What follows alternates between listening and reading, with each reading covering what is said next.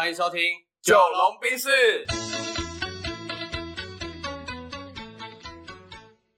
我是九零后。我是阿龙。那今天呢，要来聊什么主题？你觉得？今天其实我前阵子啊，有看到一篇新闻，就是面对台湾少子化的议题越来越严重啊，当然也不是台湾，就全世界都是。然后发现非常多的学校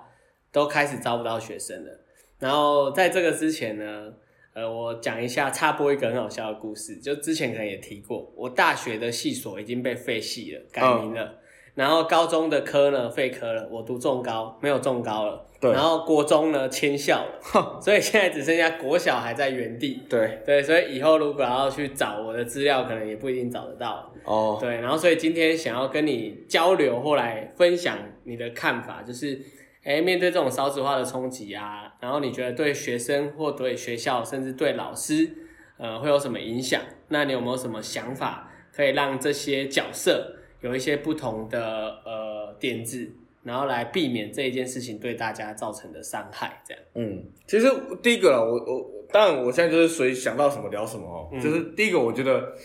这本来就必然趋势嘛，对不对？是对，但是我觉得这这件事情它反而可能是一个契机。是，对，他我我的契机意思是说，因为过去战后婴儿潮，所以大家生了很多嘛。对，那生了很多之后，你就只能用军事化的管理，对，所以你有很有很多的体制出现，包含你要穿校服，让每个人看起来统一，我才有办法辨别你。嗯，对，然后呃，你要参加升旗集会，因为我要统一呃灌输你某些观念还有一些思想，思想。嗯对对对，然后在学校里面，你有很多很明确可以做不能做的。嗯，对，那我觉得在过去那个人口还算多的年代，我就做这件事情，我觉得都是无可厚非的。嗯嗯对，因为管理者为了方便嘛。嗯，对啊，那我觉得在人数变少的情况下，我觉得它是一个契机的意思，就是说，有可能是让第一个这一群所谓的教育者知道过去的方法可能对现在的孩子来说没有那么有效。嗯，对，要稍微克制化了，对而不是一客制化昧式的填鸭式的教学。没错没错，或者是管理嘛，对啊。嗯然后第二个是我觉得他可以开始把呃教育变成是一种类似服务业，因为我以前老师都说啊，我们当那个老师就是服务业的意思是说，我们都在伺候这些 OK。嗯哼，对，但是我觉得我刚刚讲的真服务业的意思是说，你会去依照他的需求给予他适合的需要的服务内容。对对对对对，因为我觉得只要是做人的工作哦，你很难逃掉不是服务业这件事情的。对啊，因为你要最终的核心就是要顾到他的感受嘛，对对对那你就是要有一些不一样的服务。对，嗯，嗨，然后所以老实讲，我觉得人口少这件事情，某种程度上也可以帮助老师去减呃检视他自己是不是真的有能力。对，然后第二个是我觉得可以去降低他呃做很多不必要工作的劳动成本。嗯哼例如说，因为学生这么多，我要快速检核他的学习成效，我就是狂派考卷给他。对，我下，然后我狂写作业、狂派考卷，只能用这种比较粗暴的方式去检视或者去验证他们到底有没有吸收进去。对，然后老师就要在他休息时间狂搞这些考，狂狂改这些考卷，然后可能也不会检讨就丢掉了，嗯或者是给孩子知道一下成绩。那我觉得，当人少的情况下的时候，也许他就可以比较去针对。当然，现在人还没少到变小班制啊。哦，有一些地方还真变小班制。对，是没错，是没错。嘿嗯对，但是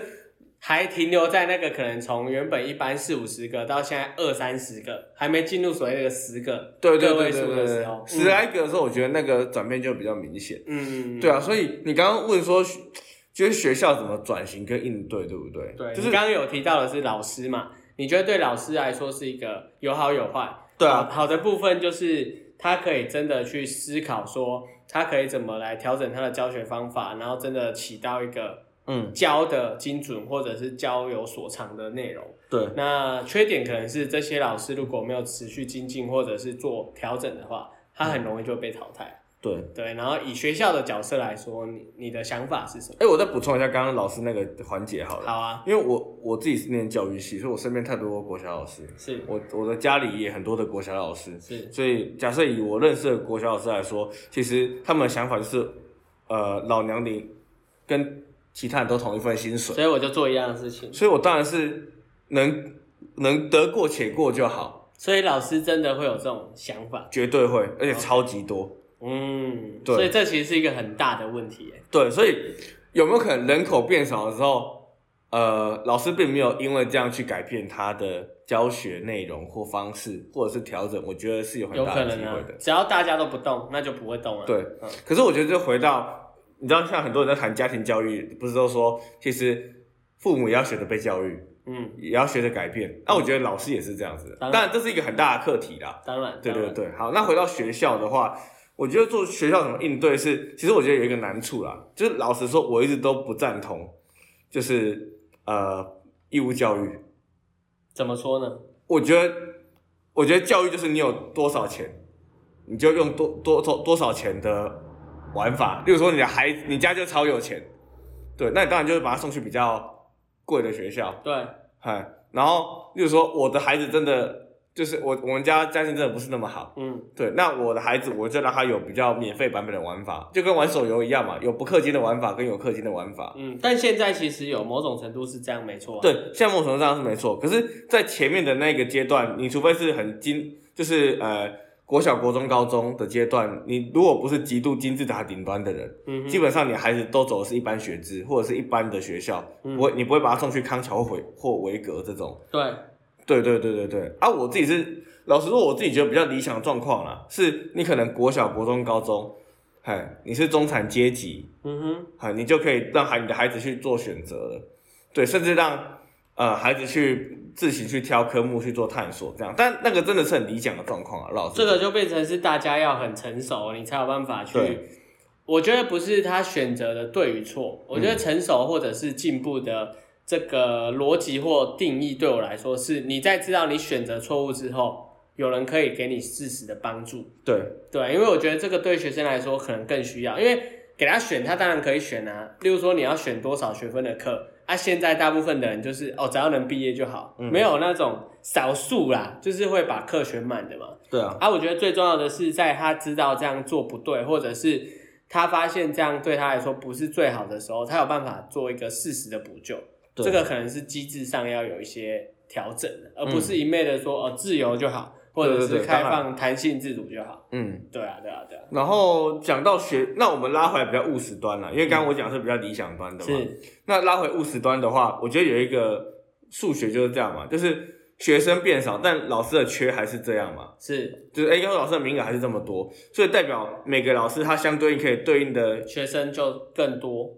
呃，对对，哎，花可以花在学生的身上的时时间间更更多了。精力会比较多对对对对对，因为他要他的抚养比啊，这样讲啊，对他的抚养比，，carry 的人数变少了嘛，所以 carry 的深度就要变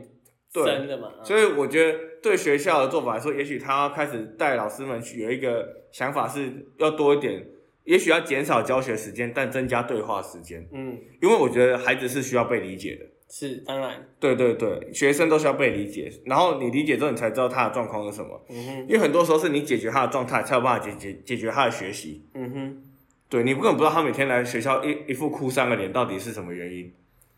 先跟他做朋友，你才有办法让他把你的话听进去啊。对对对嗯，嗯、然后在学校营运面的话，因为人数变少了，所以我觉得真的要做的话啦，可能这也是只有私立学校比较好做。我觉得要有一些加费的项目啦。嗯哼对对对，还让他可以去选购啦。对啊，那我觉得这个才是比较呃母体量少，但是可以维持营运的方法。嗯就是你每个人进来一定有基本配备，嗯哼，对。但你这台保时捷，你要选配车顶壳的颜色，你要选配有没有电动电动座椅，有没有脚踢尾门，嗯这个就是你自己的财力去做决定的。嗯所以应该要培养一一批呃小部队的精英战队，嗯精英在教师部队，哼，那这批精英教师部队，他专门去做的是比较呃克制化的选项，嗯或者是加费选项，这是我的想法啊。OK，因为因为你读教育系，所以你可能从学校跟老师的角度切入嘛。对啊，那如果是我的话，我会直接从呃学生跟那个学校的角度切入。那我觉得长话短说是这样，就是以学生来说，我并不乐见未来的教育它会有多成功，原因是因为我觉得